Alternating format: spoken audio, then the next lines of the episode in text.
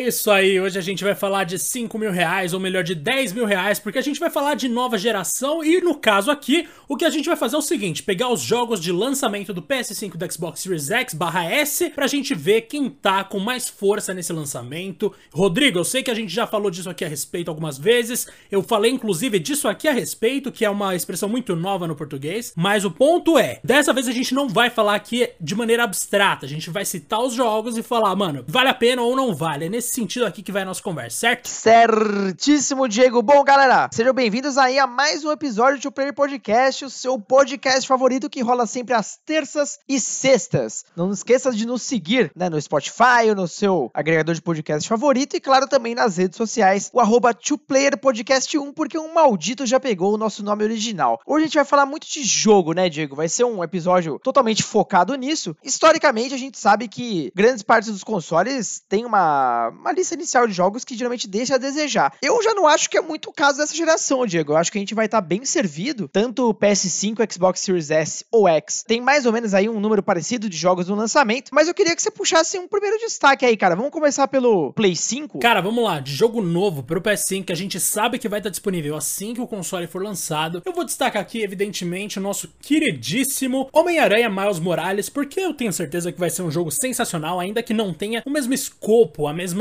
ambição do primeiro Homem-Aranha, porque como a gente já falou aqui, é uma continuação que ao mesmo tempo que é uma continuação, não é exatamente o grande sucessor daquele sucesso que foi Homem-Aranha do PS4. Além desse, a gente tem mais um jogo aqui que eu acho que tem muito potencial para ser interessante, mas eu posso acabar me enganando muito, e ele não vai ser exclusivo do PS5, ele também vai sair para PC, que é o Godfall. Mano, Godfall eu já vi algumas vezes aí aquele monte de arma que você vai ter para usar, acompanhei a apresentação mais longa que eles fizeram desse jogo, assisti alguns gameplays, me parece bastante interessante também.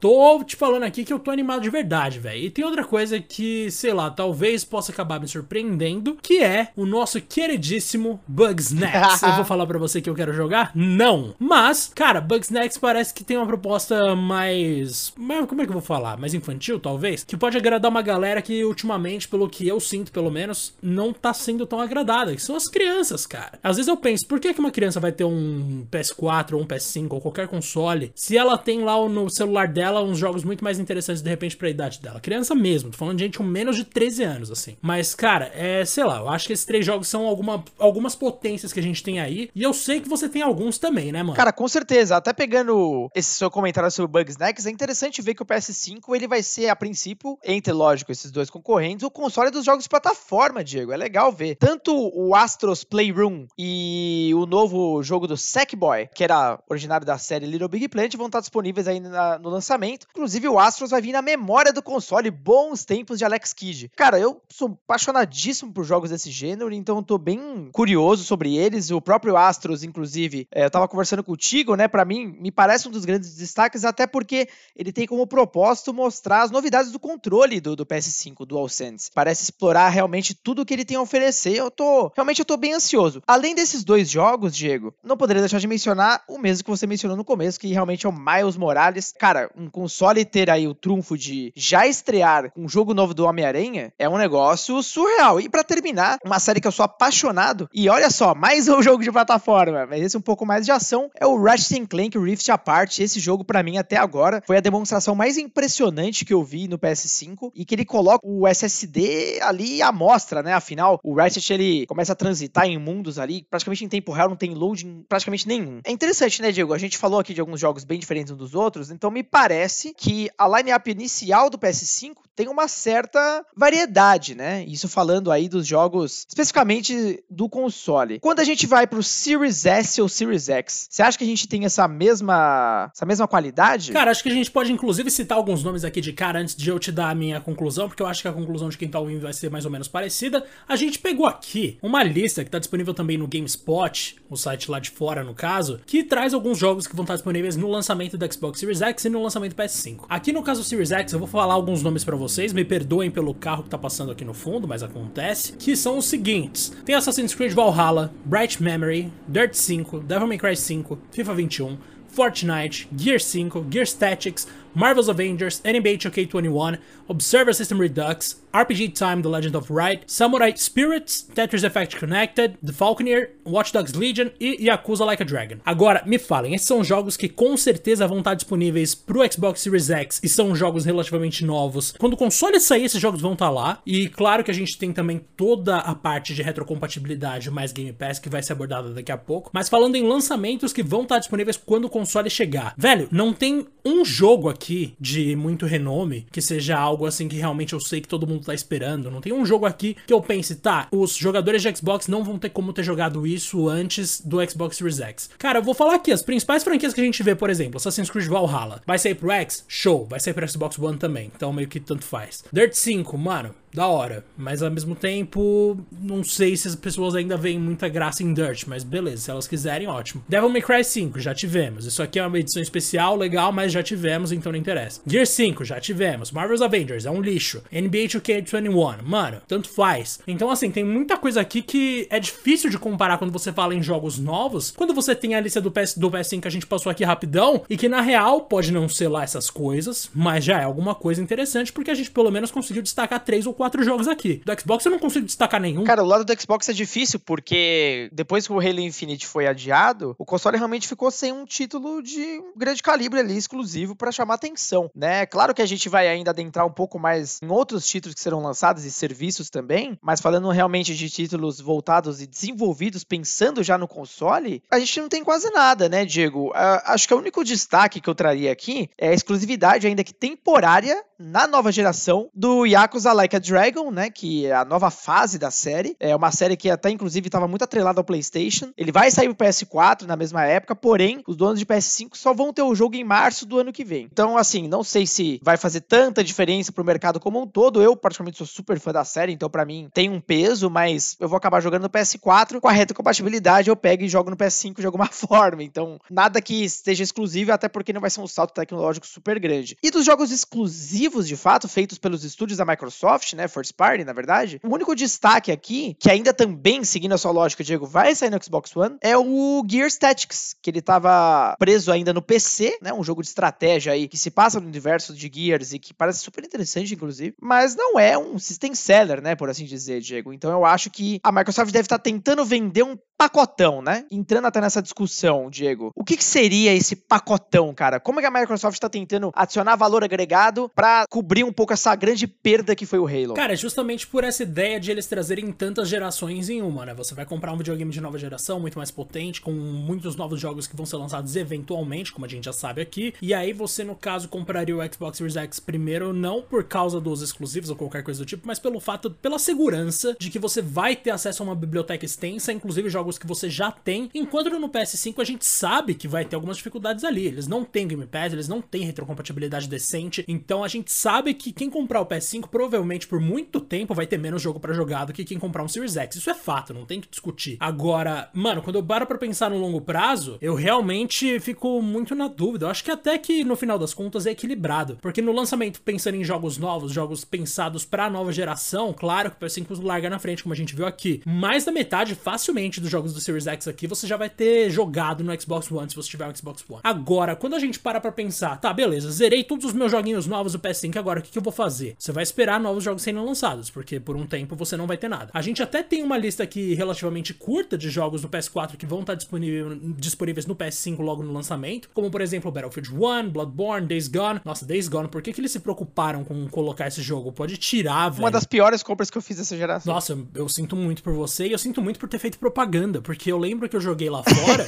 e eu voltei animadaço. Cheguei fazendo vídeo falando que era bom, eu tava errado, porque o trecho que me mostraram de fato era bom. Eu não sabia que o jogo era todo cagado. E eu ainda comprei em, em promoção ainda, tava 20 dólares e mesmo assim, meu amigo, não deu não. Não, aquele jogo ali é 15 reais no máximo, é 10 conto. Monster Hunter World também vai estar disponível no PS5. A gente até tem algumas coisas aqui que podem tomar um tempo. E Persona 5 que eu vou te falar que aí realmente os caras jogaram pesado. Persona 5 já é um título de muito peso. Mas a menos que você goste exatamente dessa listinha aqui, que tem alguns jogos a mais aí que eu não vou citar agora, velho, você não vai fazer questão nenhuma de, sei lá, você não vai se sentir necessariamente feliz com o seu PS5 nos primeiros dias ali, considerando que tem um limite muito fácil de alcançar em termos do que você pode fazer com o PS5 nos primeiros dias. Enquanto no Xbox, meio que você tá eternamente descobrindo coisas novas graças ao Game Pass, que a gente já falou mil vezes aqui que é muito bom, não sei o que. Uma longa lista de jogos ali que você pode conhecer, porque eu sei que todo mundo quer conhecer algum jogo que ainda não pôde jogar de uma geração anterior. Afinal, eu e o Rodrigo jogamos coisas de gerações anteriores hoje. Eu comprei um PS3 do Rodrigo para jogar jogos de PS1 que eu não tinha jogado. Então, assim, é esse o nível que a gente tá falando. Bom negócio. Bom negócio, talvez mais pra você do que pra mim.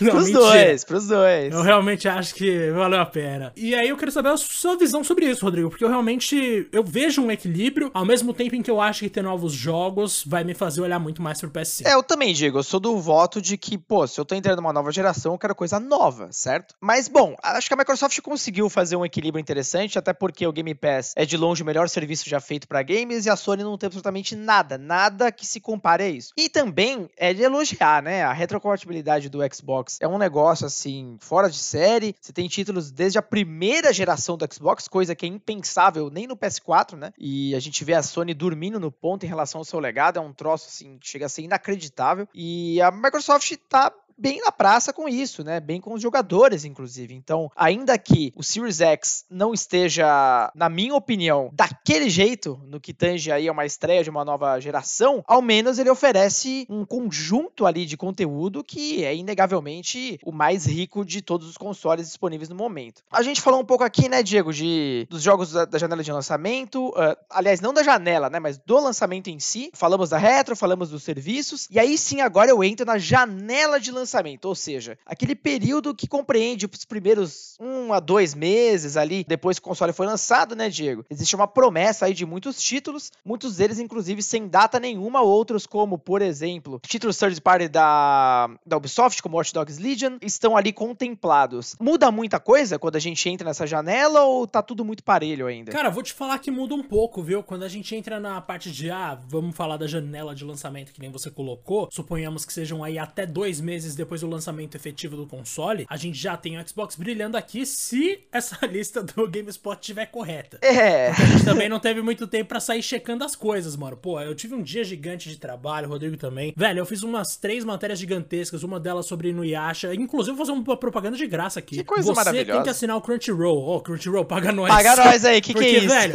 oh, oh, porque, velho, e a continuação de Inuyasha, nossa, eu só vi um episódio, porque só tem um por enquanto. Chorou. E eu já tô todo arrepiado, velho. Você tá louco, o bagulho é muito bom, mano. Eu chorei, velho. Eu não vou falar que não. Quero que se dane. Eu chorei de verdade. Tem que falar e mesmo, é isso aí. É isso aí. Aqui não tem Capitão Pátria, não, mano. Quem assistiu também o último episódio de The Boys vai pegar essa referência. Tamo cheio das referências.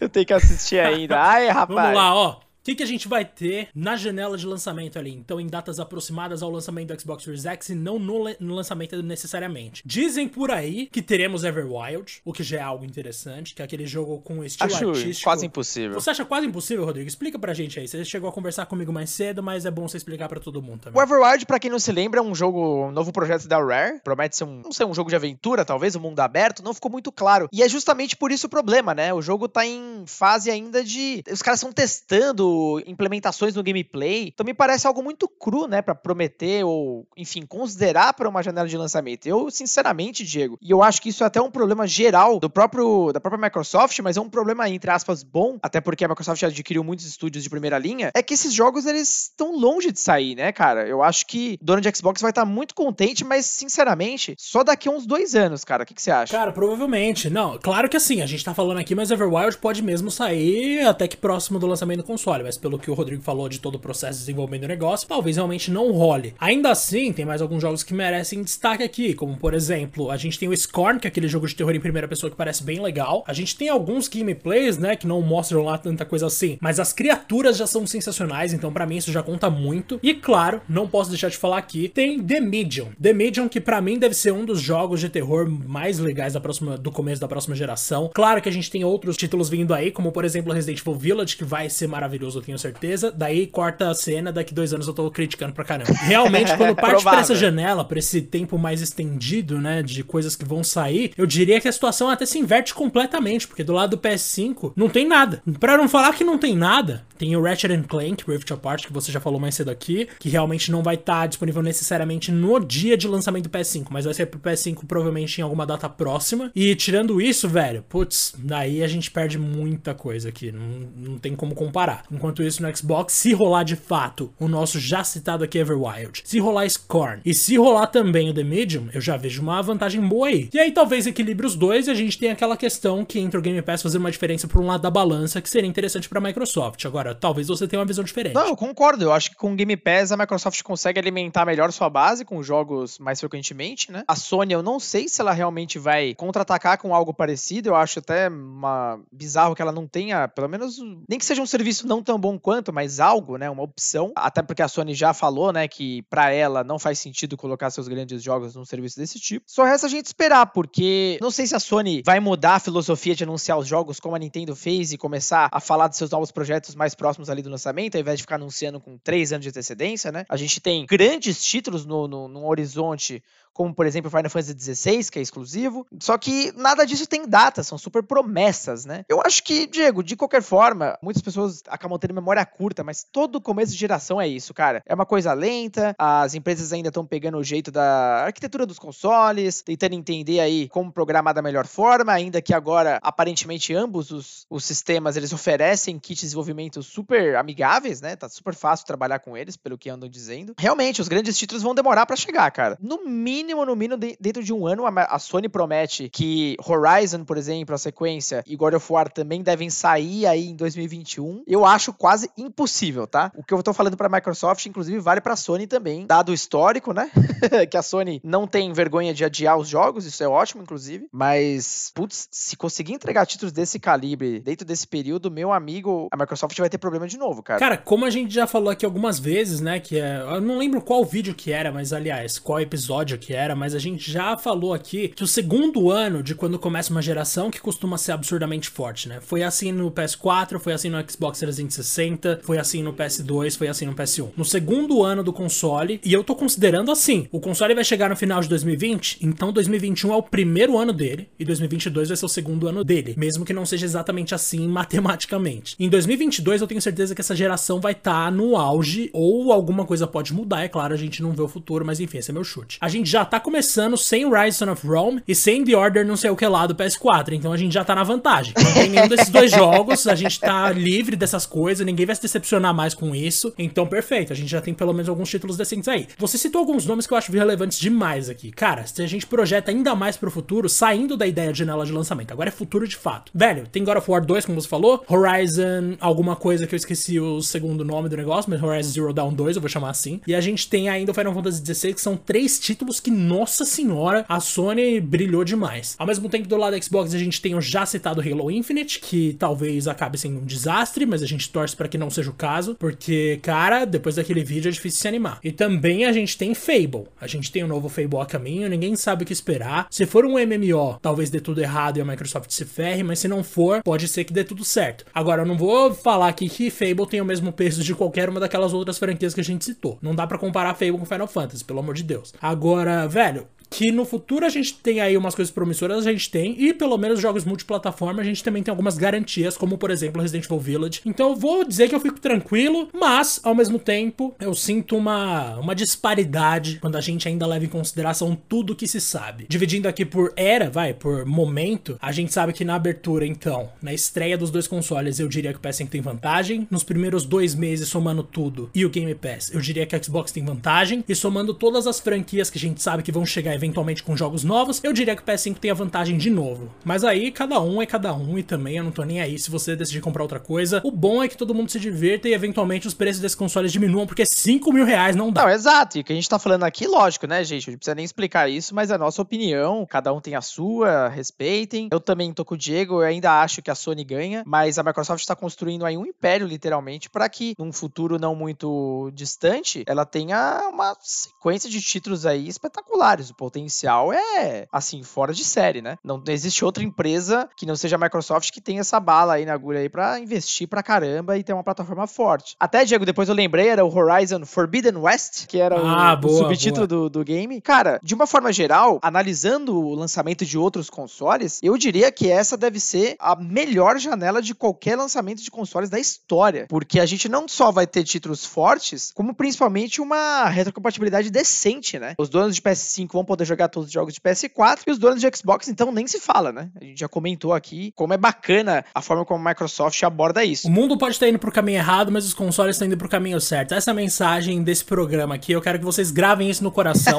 e agora acho que a gente parte para recomendações, Rodrigo, de verdade. Não diria outra coisa. Acho que a gente fechou aqui, né? Depois, claro, não se esqueça de conversar com a gente, postar suas opiniões lá pelo Twitter, né? A gente tem discutido bastante os últimos episódios. Queremos saber o que vocês estão achando. E vamos levar em consideração a história que levantaram aí no Twitter sobre o Discord, porque a gente tem que discutir ainda. Somos pessoas muito ocupadas e pode dar muito problema. Mas enfim, a gente tá considerando, viu? É o sonho, é o sonho. Queremos sim, galera. Queremos sim. A gente só tá vendo se a gente consegue realmente bancar isso aí, mas. Mandar um abraço, inclusive, vai. pro nosso queridíssimo Eduardo, que é o arroba EduAHCB, que foi quem deu essa ideia maravilhosa. E agora sim, vamos lá. Indicações, Rodrigo. O que, que eu vou indicar hoje, hein? Nossa senhora, eu tô absolutamente sem nada para indicar. A gente chega, sempre chega nessa. Mano, né? mas ó, eu vou fazer o seguinte: eu vou com um jogo inusitado. Porque eu falei recentemente sobre Power Rangers por, por causa favor, de Ed Van Halen, que nos deixou, né? Como a gente bem sabe. Muito triste, cara. E o filme de Power Rangers de 95, aquele primeirão que eu acho maravilhoso, termina com uma música do Van Halen chamada Dreams. Mas o que, que eu vou recomendar aqui? Power Rangers Battle for the Grid, que é o jogo de luta dos Power Rangers, que é uma cópia de Dragon Ball Fighters, mas que é muito bom, me diverti bastante. E eu recomendo demais que todo mundo jogue, embora não tenha tantos personagens assim. Mas ó, o sistema de combate funciona direitinho, eu realmente curti demais. E é a sua vez agora, Rodrigo. Caramba, gostei. Adorei, inclusive, a ligação que você fez aí de um tema pro outro. Adorei, cara. É, eu improvisei bonito, né? Que cara, bom. gostei. Não, gostei mesmo. Olha, a gente falou tanto do Game Pass aqui, e eu vou falar um jogo que me marcou muito, e depois ele ganhou uma certa fama, mas é só para vocês verem como o Game Pass ele pode é, te apresentar muitos jogos maravilhosos que talvez você nem comprasse. No meu caso, foi o A Plague Tale Innocence, que é um jogo maravilhoso. É, como o título sugere, ele conta a história de uma praga que assola o mundo e você controla uma irmã que foge com seu irmão menor, onde eles, de alguma forma, esse menino é a chave pra cura. Não vou falar muito mais, porque o grande foco desse jogo tá na história, então qualquer coisa que eu conte a mais aqui, pô, vai ser um porre, né? Eu vou estragar a experiência de todo mundo. Mas é muito interessante porque eu não, não tinha dado bola para ele até então. Fiquei sabendo que ele tinha entrado no, no catálogo. Vi muita gente recomendando, por que não, né? Já tava assinando mesmo. E, gente do céu, que jogo maravilhoso, cara. Game Pass se tornou ali para mim uma das dos últimos anos, inclusive foi a forma mais bacana e mais feliz ali de, de encontrar títulos que ou eu nunca tinha escutado falar, ou que as pessoas falavam, mas que por escolhas, às vezes, de, de verba mesmo, né? Tá, assim, porque os jogos estão caros pra caramba, né? Eu acabava não comprando e aí entrava no Game Pass, pô, por que não testar e aí descobrir uma pérola? E isso que é o legal do Game Pass, né? Apesar de ser um serviço barato, ele isso não reflete nos jogos, muito pelo contrário, você tem jogaços ali. Então, por favor, se você puder, faça favor a si mesmo e assim. Perfeito, cara. Ó, Rodrigo, vou agradecer por mais um episódio que foi mais rápido dessa vez, mas é aquilo, né? Falta pouquíssimo tempo para a nova geração, a gente precisa falar tudo o que puder sobre os novos consoles e alguns episódios vão ser menores mesmo, mas todos são feitos com muito carinho. Um grande abraço para todo mundo e um grande abraço para você, Rodrigo. Valeu, Diego. Esse episódio foi rápido, mas foi eficiente, cara. É isso que importa. Espero que todos tenham gostado, né? E até o próximo episódio, galera. Grande abraço.